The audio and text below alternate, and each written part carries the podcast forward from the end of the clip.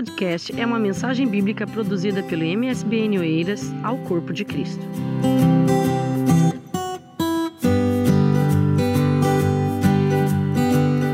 Nós é, estamos aqui nessa sexta-feira fantástica, maravilhosa que Deus nos concede e nós somos gratos de fato ao Senhor, não é isso, não é jargão, é que realmente a nossa alma se alegra com todos os feitos que o Senhor fez para conosco.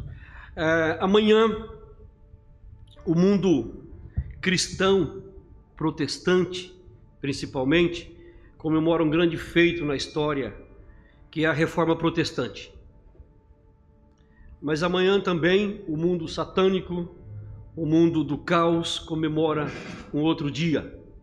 E infelizmente, infelizmente, a, a nossa mídia, a mídia secular, dá muito mais vazão a um culto ao, ao, demônio, aos demônios, ao próprio Satanás, do que a, a, a, uma celebração de uma nova luz que surgiu no meio das trevas. De uma luz surgiu no meio das trevas.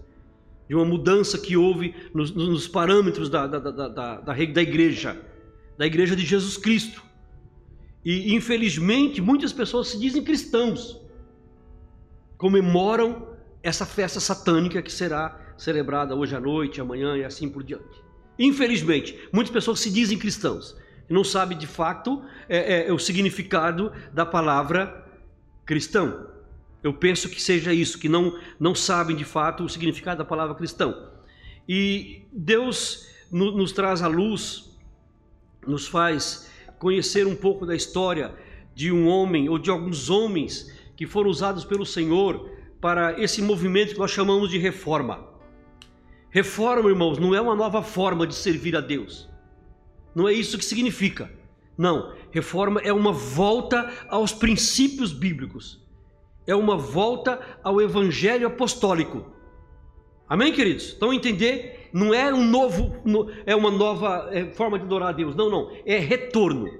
Deus ao, longo dos, dos anos é, tem levantado, levantado homens nesse sentido.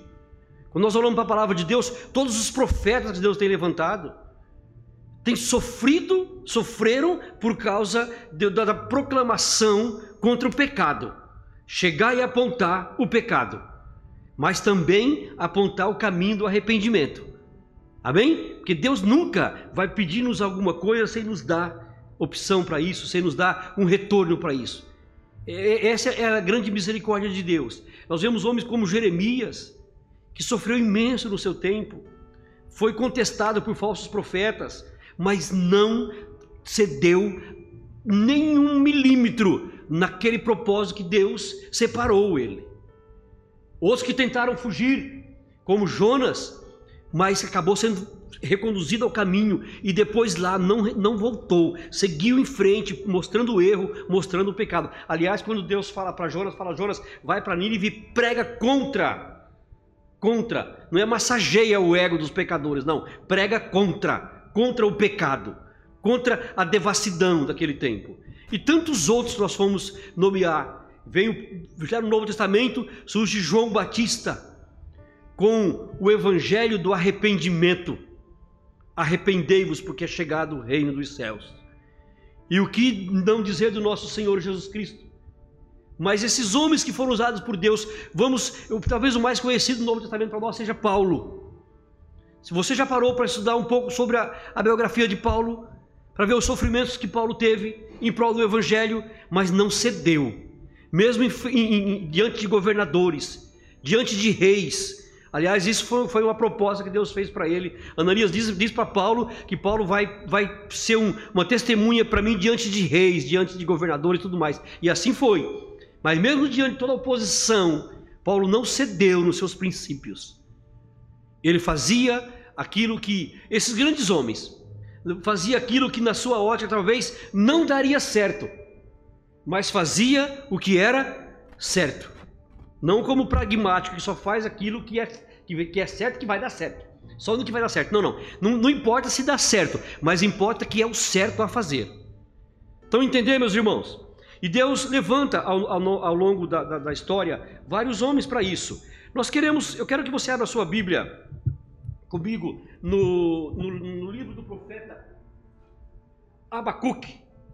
Nós vamos fazer algumas quatro ou cinco leituras, é, assim. Abacuque capítulo 2 e versículo 4. Abacuque é, é, é os profetas menores. Você vai em Mateus e volta um pouquinho, fica mais fácil para encontrar, talvez, não é? é? é? depois de Ezequiel, Daniel, Oséias, Joel, e aí sim você vai caminhando, você chega aí rapidinho em Abacuque. Encontraram? Capítulo 2, versículo 4. Se você não encontrou, temos aqui no nosso ecrã. Por favor e graça aí do nosso irmão Pablo. Diz a palavra do Senhor: Eis que a sua alma se incha, não é reta nele, mas o justo pela sua fé, mas o justo pela sua fé viverá.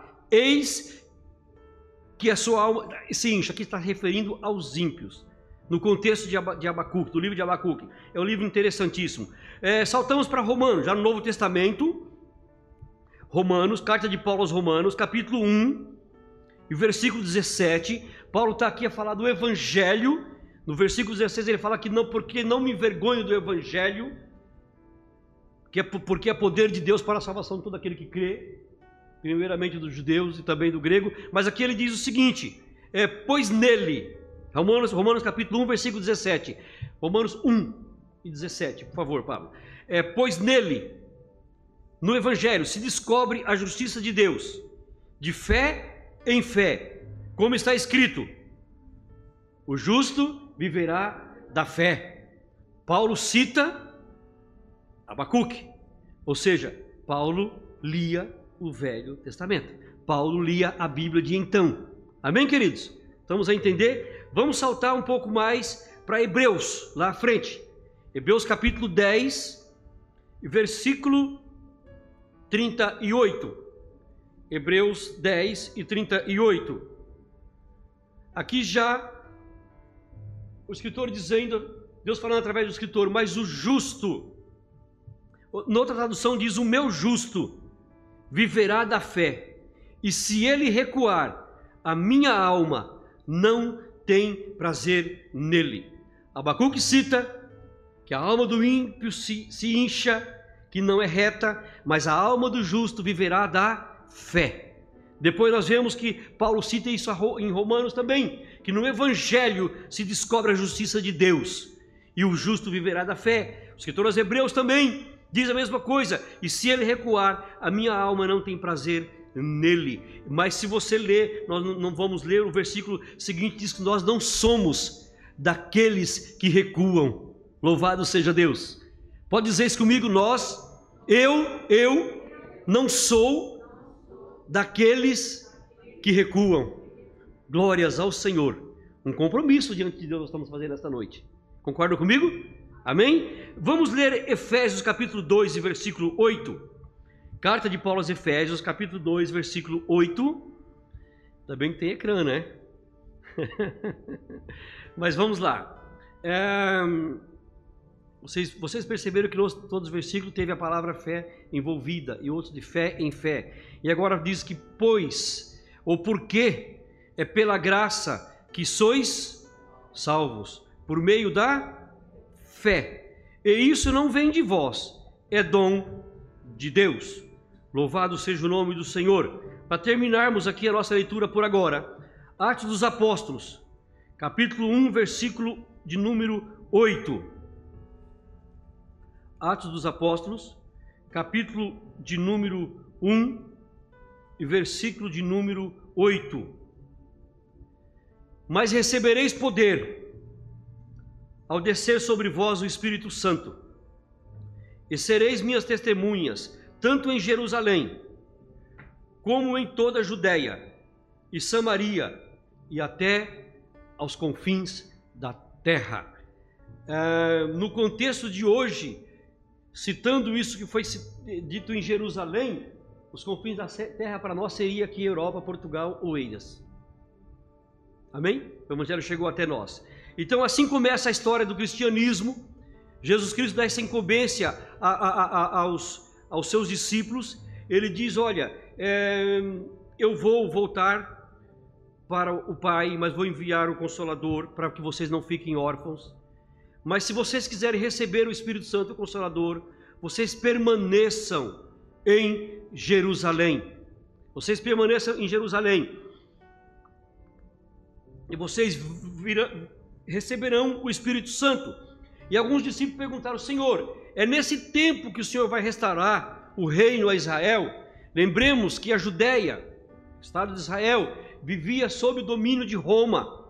E os discípulos queriam um, um, um reino secular, um reino com um rei. A mesma turba que, que, que, quando Jesus entra em Jerusalém, uma semana antes da, sua, antes da sua crucificação, coloca as suas vestes no chão, e palhas e folhas, e diz: Bendito o Rei que vem em nome do Senhor. Essa mesma turma, esse mesmo pessoal, passados sete dias, quando Pilatos fala: Quem que vocês querem que eu crucifique? Jesus ou Barrabás? Quem vocês querem que eu vos solte? Jesus ou Barrabás? Essas mesmas pessoas que diziam bendito o rei que veio do Senhor, diziam queremos que solte Barrabás e que crucifiquem a Jesus. Então eles queriam um reino terrestre, queriam um reino secular. E Jesus fala assim: olha, não vos interessa saber, é mais ou menos por aí, irmãos. Não vos interessa saber o tempo e as estações que o Pai estabeleceu pelo seu próprio poder. Deus tem um tempo estabelecido para tudo, Gisele, para tudo. Tudo está no controle de Deus, meus irmãos. Minhas irmãs, tudo está no controle de Deus. Não adianta. Deus tem um plano estabelecido e ele não foge disso, ele não pode fugir disso. Por isso que Paulo fala assim: olha, que chegando à plenitude dos tempos, Deus enviou Jesus nascido de mulher, ou seja, chegou o tempo que Deus determinou. Então, no tempo certo de Deus, você vai receber aquilo que você espera, desde que seja da vontade dele, mas no tempo dele. O tempo dele não é o nosso. O que, é que nós temos que fazer enquanto não vem o que nós esperamos? Continuar a adorá-lo, porque ele é Deus. Só ele é Deus. Não há outro Deus além do Senhor. Amém, queridos? Então, Deus, Jesus quis dar essa incumbência. Vocês vão, vão ficar em Jerusalém, vocês vão receber o Espírito Santo, para que vocês sejam as minhas testemunhas. A doutrina do Espírito Santo é muito interessante às vezes uma interpretação errônea. Nesse sentido, nós como pentecostais, às vezes cometemos algum exagero por conta do Espírito Santo.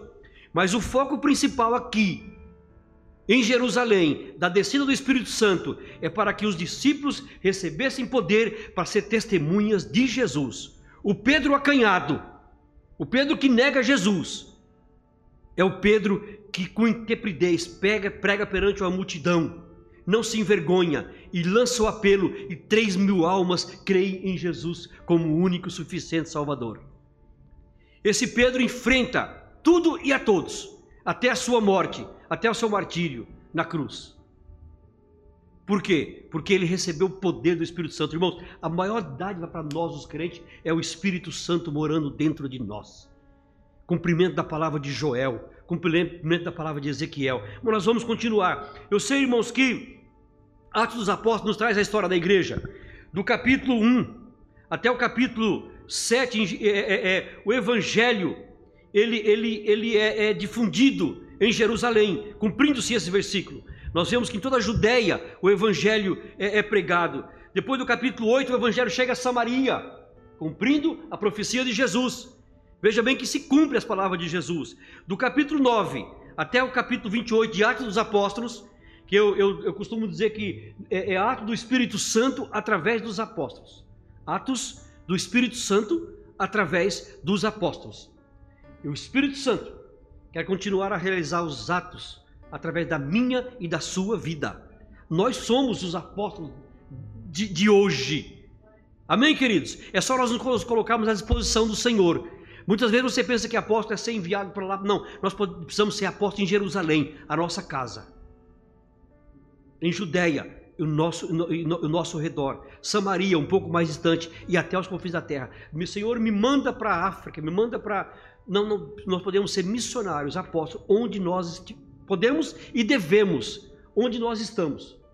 Mas o Evangelho alcança, em 50 anos, alcança todo o mundo romano de então.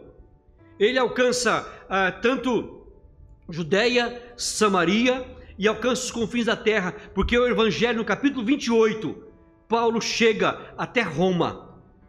Paulo vai para Roma como prisioneiro, Mas o que acontece, meus queridos? Aí começa a história do cristianismo que nós não temos mais na Bíblia.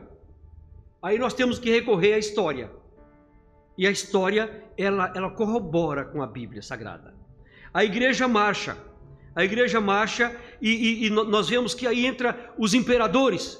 Primeiro imperador é, romano, porque lembra quando Jesus Cristo estava, é, é, é, no tempo de Jesus, eu disse que a Judéia vivia sob o Império Romano. O Império Romano continua. Mas vem o primeiro imperador Augusto. Depois, mais, mais bem, saltar bem à frente, no ano de 54, sobe a, a, a, ao trono de Roma o imperador Nero. Foi um dos mais cruéis, devassos e, e, e que a história já conheceu. Isso é história, viu, irmãos? Nós estamos fazendo um, uma introdução para nós chegarmos na reforma propriamente dita, na reforma protestante.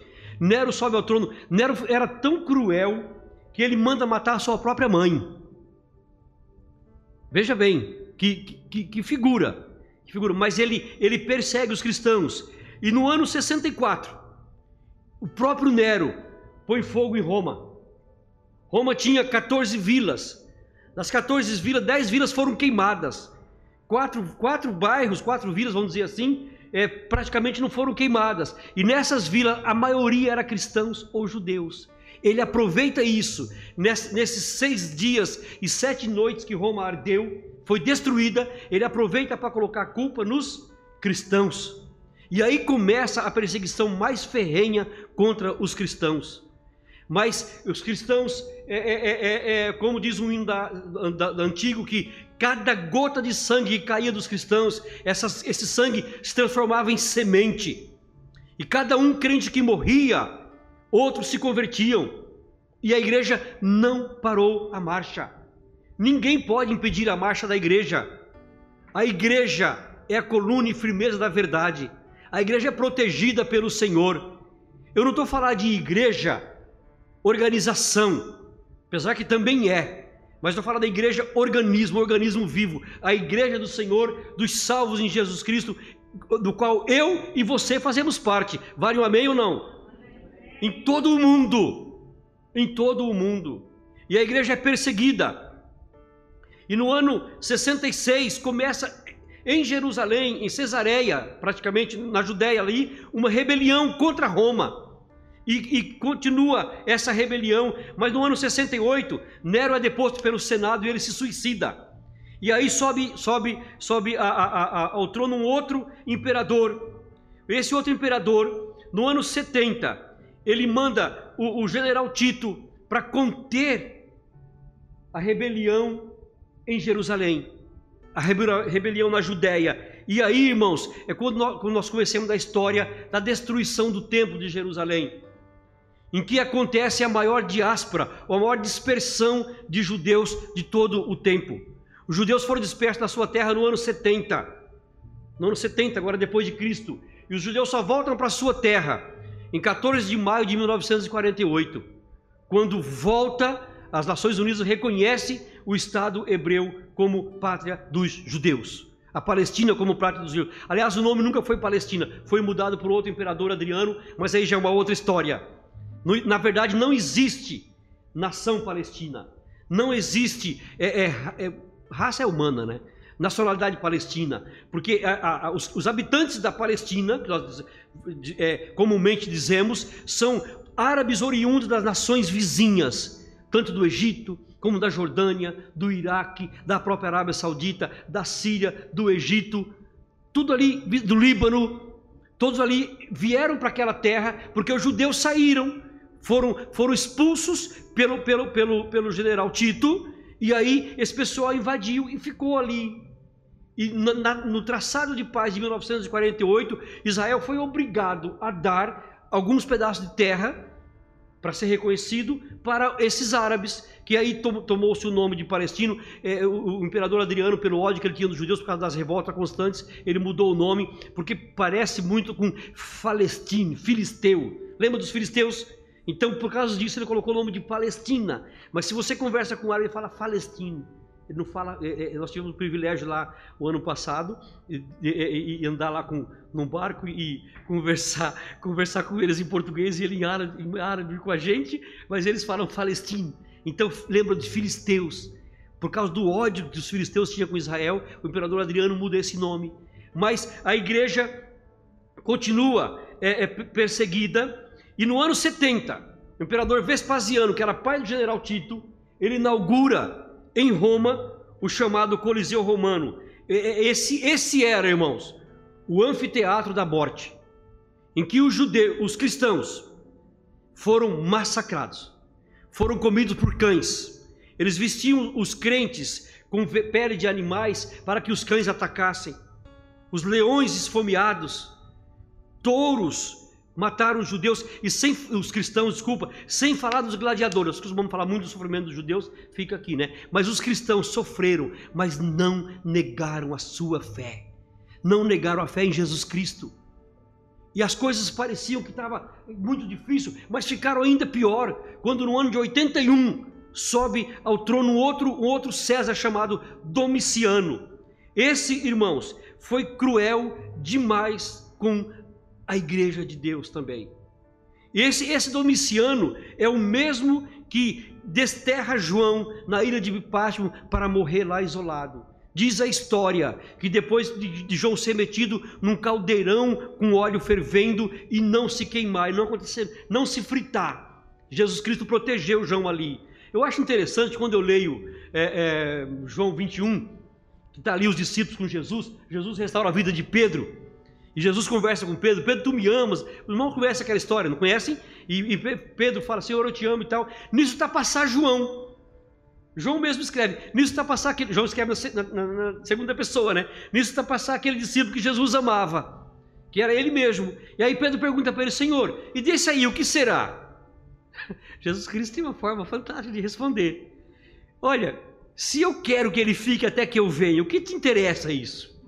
O que te importa? Era mais ou menos assim, irmãos. A resposta de Jesus. Mas Jesus ele tinha uma resposta assim, às vezes, mas ele, ele, ele, ele falava uma resposta amorosa. Era com amor. Sabe aquela correção com amor? Como nós fazemos com nossos filhos, olha, eu vou te dar uma sova aqui, meu filho, porque você fez isso, isso, isso, mas papai te ama, e depois, quando o filho está a chorar, o pai pede um abraço. Eu já fiz isso. Pede um abraço, o filho está a chorar e papai te ama, ele fala assim: hum, não sei não se me ama não batia tanto, né? Mas, mas pronto, é mais ou menos por aí. Então eu penso que Jesus cumpre isso, pastor, quando João viu a Jesus. Quando o imperador joga João na ilha para morrer lá abandonado, os céus se abrem e João recebe a maior revelação que algum homem pode, pode receber, que é o Apocalipse. E Apocalipse, irmãos, significa o mesmo revelação, ou seja, é tirar o véu. Muita gente acha o Apocalipse difícil, e realmente é difícil. Mas sabe por que é difícil? Que às vezes nós lemos na mentalidade daquele tempo. Nós temos que, que trazer isso para hoje. Aquelas figuras, aqueles símbolos, era para aquele pessoal lá entendesse. Eles viviam naquele contexto. Por exemplo, quando fala assim para João: João, olha, o mar já não existe mais. João estava desterrado aonde? Numa, numa, numa ilha. O que é uma ilha? um pedaço de terra secado por mar de, todos os, de água de todos os lados. Eu aprendi isso na escola, nunca mais esqueci. Então João estava ali. Qual era o impedimento de João para ele ir para a sociedade? Ele voltar para os seus? Era o mar, a água. Então, João, o mar já não existe, ou seja, na Nova Jerusalém não vai haver mais limitações. Você vai poder ver quem você quiser, abraçar os seus queridos, abraçar o seu. Estão entendendo, meus irmãos? Então tinha essas limitações. E esse, esse, esse, esse é, é, é, é, Domiciano é o primeiro imperador que roga para si o título de Senhor e Deus. Mas o crente em Jesus Cristo, ele só tem a Jesus Cristo como Senhor e Deus. A único que é digno de receber, nós cantamos aqui. Paulo fala porque dele, por ele e para ele são todas as coisas. Nada do que foi feito sem ele se fez, absolutamente nada. Então, é, nem, nenhum de nós, nenhum de nós temos outro Deus além do Senhor. E aqueles cristãos já entendiam isso. Aqueles cristãos viviam, a, a, a perseguição é mais acirrada. E, e, e, os crentes viviam em, em cavernas. Se você puder é, ler um livro chamado As Catacumbas de Roma, Eu creio que você vai chorar do começo ao fim. É, é, é uma coisa assim, e os massacres continuam, a perseguição continua. Porém, em 313, no ano 313, sobe ao trono o imperador Constantino. Imperador Constantino, ele numa guerra, diz que ele tem uma visão de uma cruz. E, e, e disseram, naquela cruz, veio no pensamento dele uma voz dizia para ele: se você se apegar a essa cruz, você vence a guerra. E o próprio, e, eu não sei se ele ficou, foi cristão, mas ele se declara cristão. Ele, ele declara o cristianismo como religião oficial do Estado. Ou seja, o Estado romano que perseguia tanto os cristãos, agora é o Estado chamado cristão.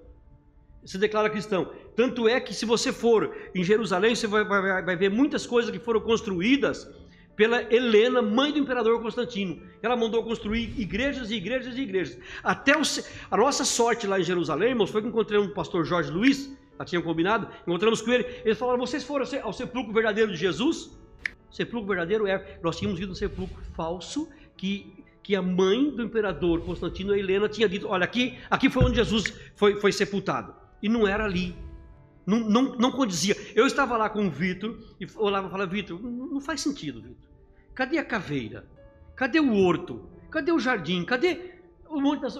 Vai perceber? Aí quando nós chegamos no verdadeiro lugar, mas voltando, a, é, é, então o Constantino declara, declara cristianismo como religião oficial do Estado. Aí, irmãos, parece que as coisas ficaram muito boas, porque os cristãos que foram perseguidos já não eram mais perseguidos. Aqueles que tiveram as suas terras é, é, é tomadas pelo Estado, irmã Rosália, tiveram as terras devolvidas, tiveram os seus direitos devolvidos, estava tudo muito bom.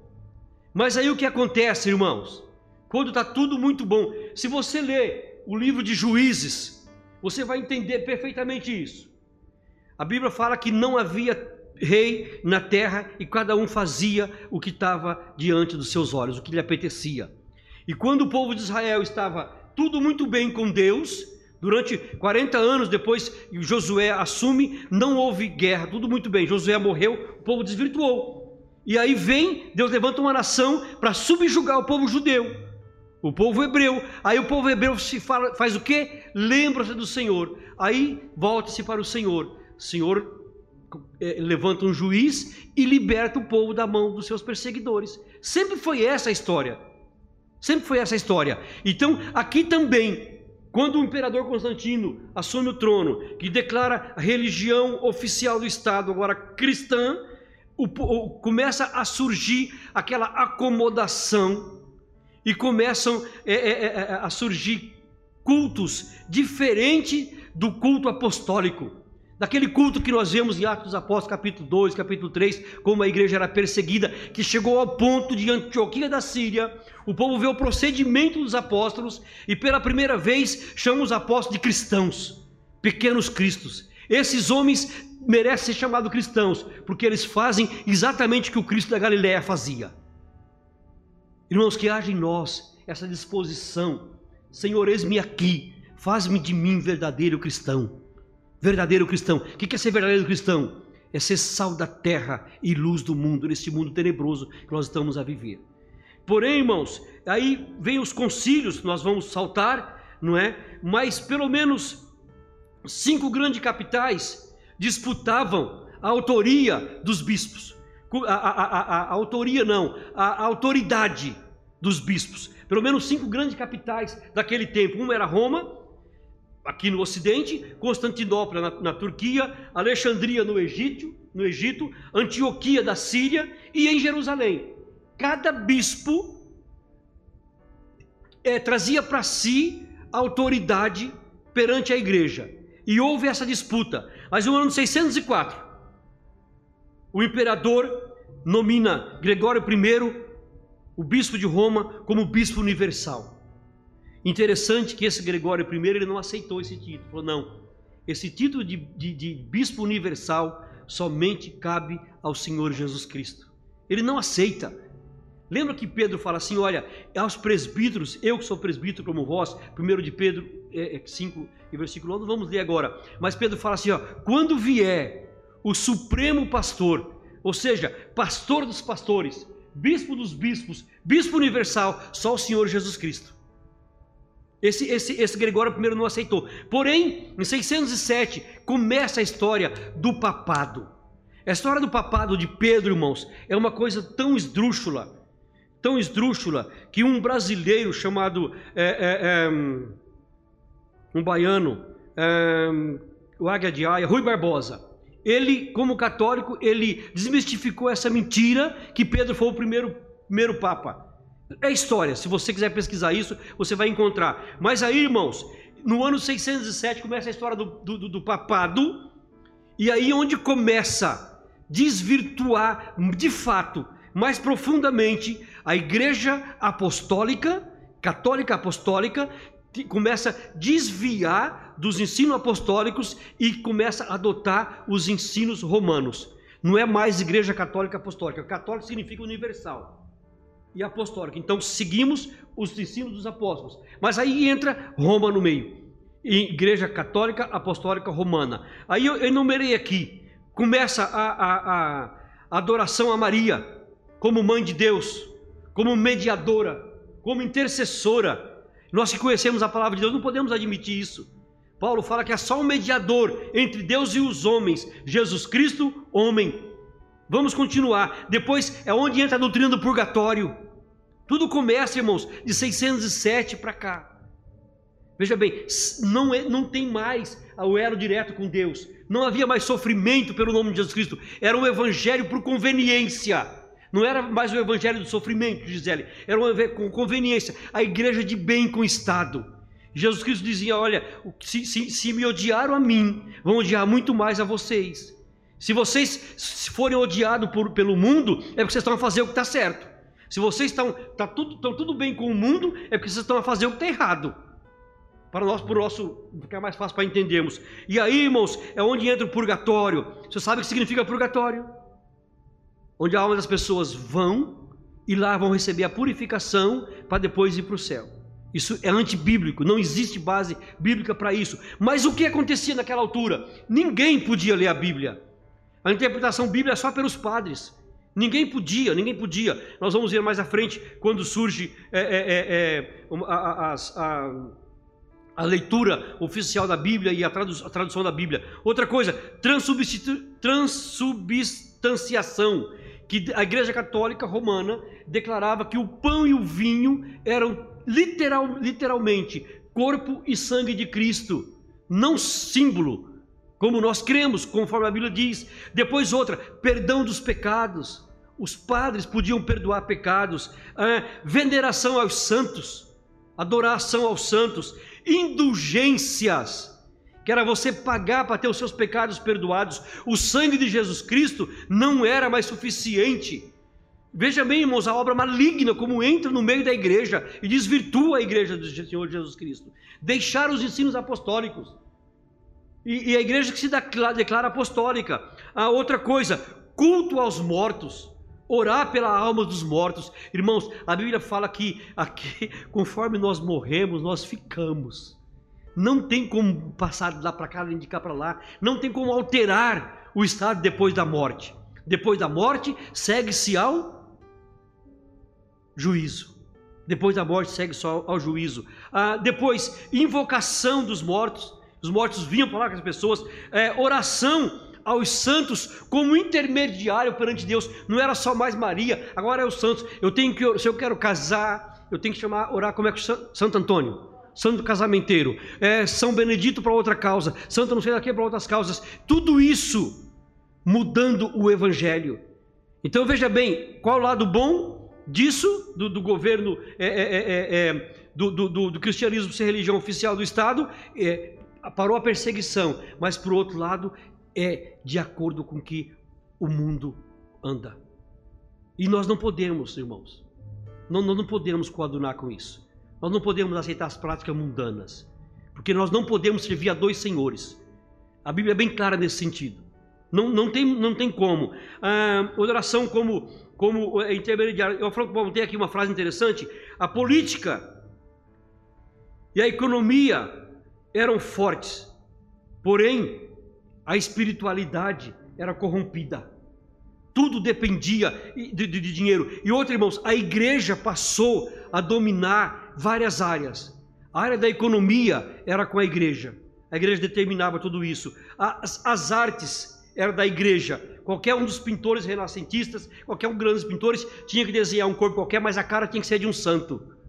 As artes eram dominadas. A ciência era dominada pelos santos. Tanto é que Galileu foi excomungado pelo Papa, porque ele ratificou o que Corne, Corne, Corne, Copérnico tinha dito antes, que a Terra é, é, é, girava em torno do Sol. Ou seja, a Igreja Católica interferia em tudo. Tudo tinha que ser de acordo com o que o Papa determinava. Não mais a Bíblia. A Bíblia não tinha mais a autoridade que tinha. Na política, entrava no, no, eh, no, rei, só se o rei fosse de acordo com, com os ditos da Igreja Católica, e sem falar na religião. Essas eram, eram as áreas é, é, dominadas pela, pela Igreja Católica. Mas no século XV, nós já vamos saltar, no século XV, como eu disse, Deus sempre levantou homens e mulheres para que a, que a igreja voltasse ao caminho genuíno voltasse ao Calvário, voltasse ao Evangelho, voltasse à Santa Bíblia, à inerrante Bíblia, verdadeira palavra de Deus. Há uma grande controvérsia hoje com a Bíblia. Essa semana foi uma semana um tanto conturbada por causa de um grande teórico que falou algumas coisas sobre a Bíblia e discussões e discussões e discussões quando ele diz que a Bíblia precisa passar por uma atualização. Eu creio que a Bíblia precisa ser contextualizada, como já disse aqui anteriormente. Nós não podemos pegar o que foi escrito há dois mil anos atrás e aplicar no sentido de hoje, mas o princípio não muda. Deus não muda os seus princípios. O que ele quis dizer lá no começo da história é o que ele quer dizer hoje. Hoje. Não, não, não, não, não se altera. E aí, veja bem, irmãos, Deus levanta no século XV já alguns homens, como na Inglaterra levantou eh, John Wycliffe, depois na República Tcheca levantou John Hus. Se você ler a história de John Hus, John Hus vai ficar assim emocionado. John Hus foi, foi levado a negar as suas, as suas, é, é, a sua crença em Jesus e não na Igreja Católica. Ele, ele questionava o, o, o, domínio do Papa, o poder papal, a infalibilidade do Papa, como que o Papa diz, é, é como nós vemos em algumas, algumas, religiões hoje, que o que o, a, a, a autora, o autor daquela religião diz, tem tanto valor como a Escritura Sagrada. Não, eles levantam isso e esse John Hus foi queimado vivo, foi levado na fogueira para ser queimado. E ele e é pedido para ele se retratar e negar Jesus. Ele fala: Olha, eu tenho 80 e tal anos. Nesses anos todos, Jesus Cristo nunca me negou nada, porque eu negaria agora.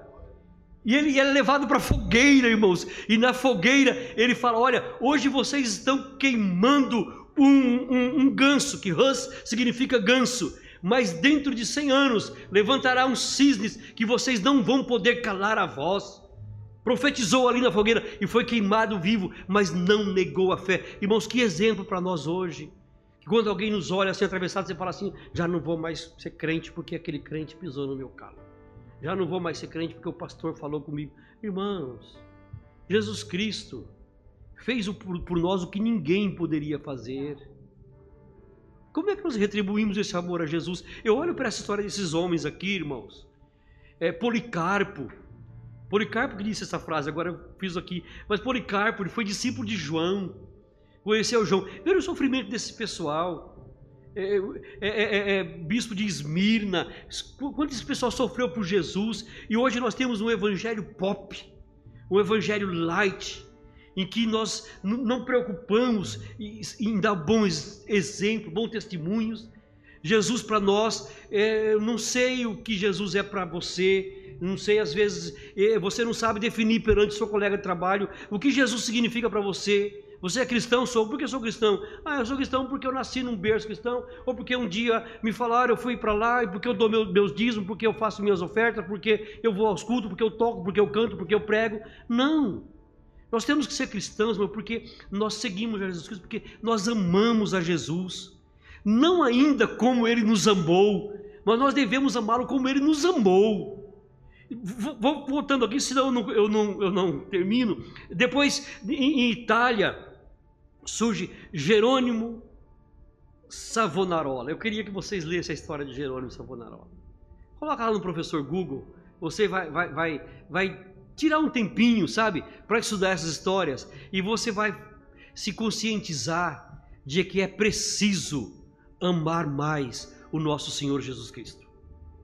Assim como a mim me veio esse peso, sabe, Pablo, de ser mais compromissado com Jesus. Compromissado com Jesus. Onde eu estiver. Compromissado com Jesus não é somente aqui dentro, irmãos, não. É em todos os lugares. E depois, já no século XVI, em, em, nasce, em, em, no século XV ainda, 10 de novembro de 1486, nasce um menino chamado Martinho Lutero. O seu, o seu pai era minerador e ele queria que Martinho Lutero tivesse a profissão melhor. Isso é história, irmãos.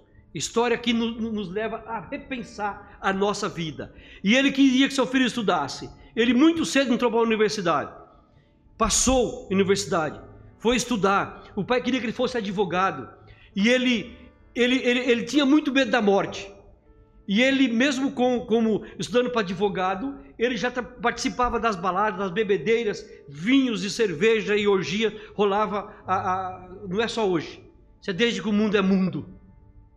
Amém? Desde que o mundo é mundo. Mas ele tinha muito medo da morte. E conta a história que ele via saindo, via saindo de uma dessas festas. E, e no caminho ele apanhou uma grande chuva. E ele ia morrer. E, e, e ele ora para uma santa. Quem que é a santa? A santa dos mineradores. Que ele queria entrar para o monastério, mas o pai dele não queria. Queria que ele fosse advogado, um grande advogado. Ele já tinha tirado um outro curso, não sei se em artes, alguma coisa. Ele era um grande músico também, esse Martim Lutero. E aí o que acontece? Ele, ele diz a história que ele ora, que ele pede para Santana, Santa Ana, para livrá-lo da morte. Por quê? Porque se ele dissesse para o pai dele que foi a Santa Ana, o pai dele ia aceitar que ele entrasse no monastério entrasse para, para o convento. Então, entender, meus irmãos? Resumindo, ele foi salvo, não morreu. E aí ele vai para o convento. E ele chega no convento entusiasmado. Ele tinha uma vida de penitência, irmãos. Ele queria chegar perto de Deus de todos os jeitos.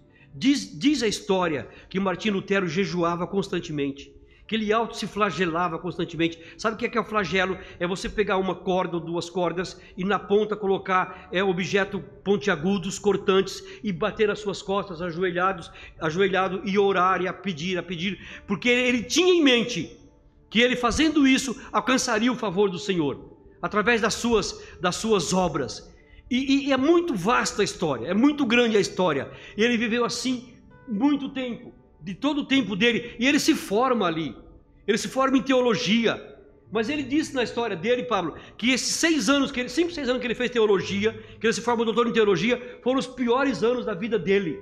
Porque foram os anos dele que ele buscava a paz, buscava encontrar salvação através de sacrifícios, de leituras, de caminhadas, de penitências e mais penitências, e noites e noites sem dormir, e jejuns e jejuns, achando que através de obras ele pudesse obter a salvação. E quanto mais ele fazia isso, mais ele sentia afastado de Jesus, mais afastado do verdadeiro Deus. E até que ele foi visitar Roma. E ele, ao visitar Roma, tinha aquela. Roma, o apogeu. Ele tinha aquela, aquela ansiedade de visitar Roma. Quando ele visita Roma, que ele vai para o convento, que ele vê a devassidão, ele tem a maior decepção da vida dele, de ver as orgias, os bacanais, e, e, e irmão, toda sorte de devassidão. E ele volta decepcionado para a Alemanha, para sua cidade, e ele começa a contestar a autoridade papal. Ele começa a contestar a tudo que a Igreja Católica Romana exigia. E logicamente, irmãos, que é uma, tem que ter uma grande coragem para isso enfrentar a fúria papal, o homem mais poderoso, o homem que punha reis e depunha reis, mandava matar e mandava e mandava, mandava, mandava salvar. E nesse tempo, dentro dessas indulgências que eu falei, ah, o Papa manda, o Papa Leão X manda para a Alemanha Tetzel para vender indulgências. O que, que era indulgências, irmãos? De, de, de, acordo com a história, cada, quando o níquel cair no saquitel, uma alma sai do purgatório. Você, você, quanto mais você pagasse, mais tempo você podia pecar. E você também podia resgatar os pecados dos seus parentes que morreram em pecado. Tudo dependia do dinheiro. Quanto mais dinheiro você dava, você podia pecar mais anos. Você, você queria, por exemplo, é, eu quero viver mais 40 anos a pecar, Deus me livre disso. É, então você tinha que depositar um bom dinheiro, você podia pecar durante 40 anos, você estava tranquilo. Isso era história papal. Irmãos, desvirtuando totalmente o que a Bíblia nos, nos diz. Pela graça sois salvo.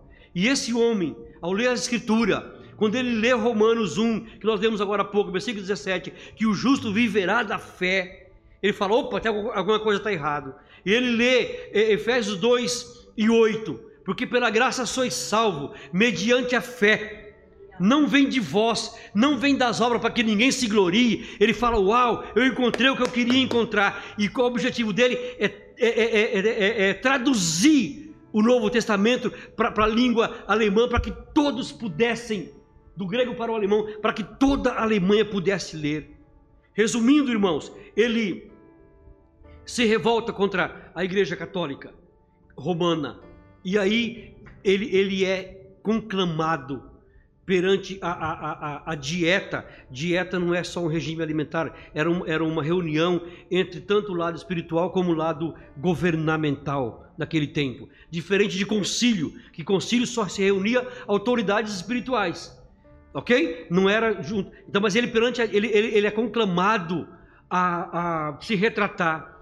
E ele fala assim: olha, um homem não pode ir contra a sua consciência a menos que você me, vocês me provem na Bíblia que eu estou errado, eu me retratarei. Caso contrário, não, porque a minha, consciência diz, e eu não posso, eu não posso, ou seja, é errado, ir contra a consciência. Resumindo, resumindo, na, no dia 31 de outubro de 1900 e 1517, na igreja de Wittenberg, na Alemanha, Martim Lutero estrategicamente coloca na, na, na, porta dessa igreja, porque na, na, porta dessa igreja, irmãos, era como se fosse o jornal de, de todos os finais de semana. As pessoas iam ali para saber toda a notícia. Ali tinha as notícias afixadas ali. E sabendo que no dia, no dia 1 de novembro é o dia dos homens, cadê os homens? Amém? Que é o dia de todos os santos, né? Então, é o dia dos homens. a Gisele já não gostou muito. Ele, ele estrategicamente coloca, sabendo que todos, que todos viriam para a igreja no dia 1 de novembro, para suas orações, para aquelas coisas todas, orar para os seus santos, ele coloca aquelas teses. Irmãos, resumindo aqui, dentro de apenas duas semanas, essas teses haviam se espalhado por toda a Alemanha. E dentro de dois meses, essas teses já tinham percorrido toda a Europa. Deus sempre levantou e sempre vai levantar homens para confrontar o desmando, contra a palavra de Deus. E para nós terminarmos, é, é, é, eu quero só falar os cinco pilares da reforma que foi determinado nessa revolução. E depois, mais, se você puder continuar a estudar, você vai procura a história dos luteranos. São as pessoas que seguiram Lutero e fizeram protestos. Daí onde vem o termo protestantes. Nós somos protestantes. Será que de fato somos protestantes? Nós estamos a protestar contra o pecado. Ou nós estamos, estamos a, a, a, nos acomodar com a vida pecaminosa em nossa volta? É uma pergunta retórica. Cada um responda para si. Amém? Mas os cinco pilares da reforma. Primeiro, primeiro pilar, somente a Escritura. Lembra que a Bíblia não era lida? E, e, e quem podia interpretar a Bíblia somente era os padres, com ordem papal e martelo, um, dos pilares que até hoje estão aí firmados, alicerçados, é que nós podemos dar crédito somente à Bíblia. Não é a palavra do presbítero, não é a palavra do pastor, não é a palavra do meu líder, não é a palavra de ninguém, se essa palavra não estiver de acordo com a Bíblia Sagrada. Amém, queridos? Por isso que nós, quando conhecemos a palavra de Deus, muita coisa que nós ouvimos, nós tiramos de lado. Ouvir a Bíblia Sagrada, ouvir uma mensagem da Bíblia Sagrada é como comer um peixe. Você não come os espinhos, porque você conhece o que é carne. Amém? Você conhece o que é coisa boa. Então você vai reter o que é bem. Segundo pilar, para nós terminarmos, só a fé. É necessário que todo aquele que se aproxima de Deus creia que Ele existe e que Ele é galardoador daqueles que o buscam. Estuda um pouquinho o capítulo 11 de Hebreus, que é a galeria dos heróis da fé. Você vai entender por que a fé. Lembra que nós lemos três textos, pelo menos, Abacuque, uh, depois de Abacuque, primeiro Coríntios, e Romanos, desculpa, e depois Hebreus, falando que o justo viverá da fé, ou pela fé, ou através da fé. Ou seja, sem fé não tem como agradar a Deus. Então, terceiro pilar, somente a graça. Graça, graça é aquilo que nós não merecíamos e nós temos. Favor do Senhor. As mãos do Senhor estendidas para nós. Quarto pilar, só Cristo. Cristo nos é suficiente.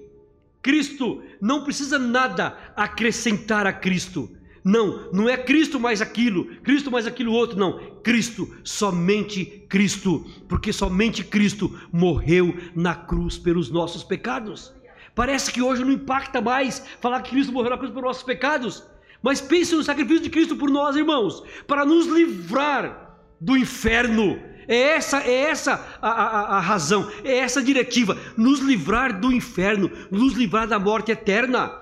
Não é por outra razão, não é pelo fato de nós sermos bonzinhos, não. Então nós temos que ter em mente, somente em Cristo.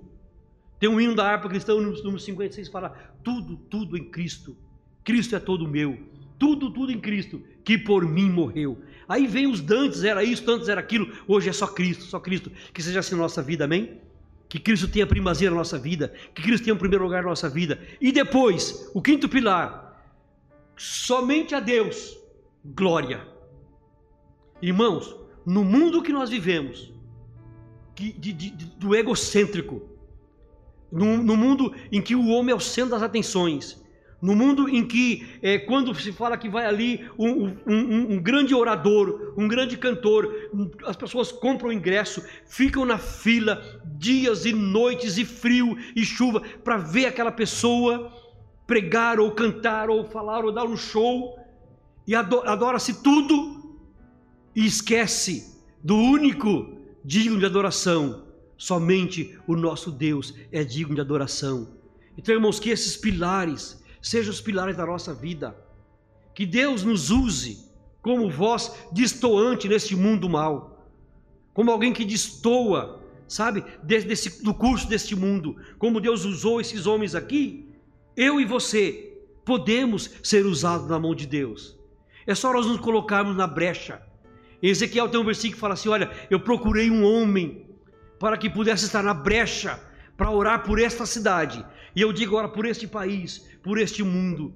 Nós temos orado por este mundo de então, por essa, essa propagação de miséria, propagação de desgraça, propagação de pessimismo. Se você quiser ficar maluco, venha noticiário todos os dias e não saiba filtrar. E você fica totalmente maluco. Você não vai querer sair de sua casa para mais nada. Mas irmãos, nós temos um Deus que cuida de nós, como nós falamos aqui no começo. Vamos orar. Vamos agradecer a esse Deus por esse cuidado, por esse favor e graça. Eu sei, irmãos, que a história da reforma é, é muito grande. Você, você pode estudar, estuda sobre isso mais, que você vai edificar a sua fé no mesmo Deus desses homens. Nos Deus, os Deus dos antigos é o nosso Deus. Continua a ser o nosso Deus e continuará a ser o nosso Deus até que Ele nos leve para estarmos com Ele na sua glória. Deus de misericórdia e graça Bendito seja o teu nome. Louvado seja o teu nome para sempre. Ajuda-nos, Senhor, a praticar a tua palavra.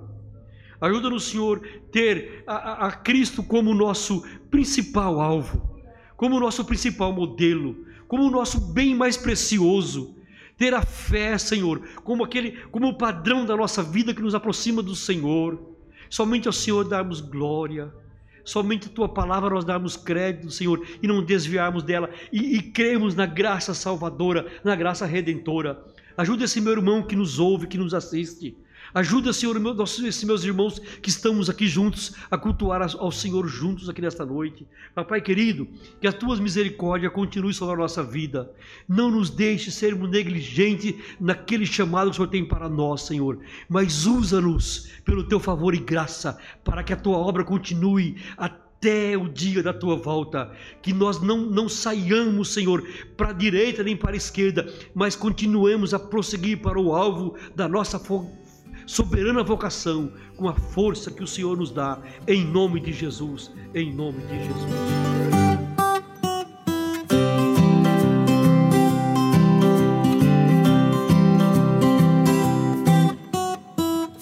Esse foi mais um podcast, uma mensagem bíblica produzida pela igreja MSBN Oeiras. Siga-nos nas nossas redes sociais, Facebook e Instagram. Subscreva o nosso podcast e também o nosso canal do YouTube. Saiba mais informações em msbnportugal.com.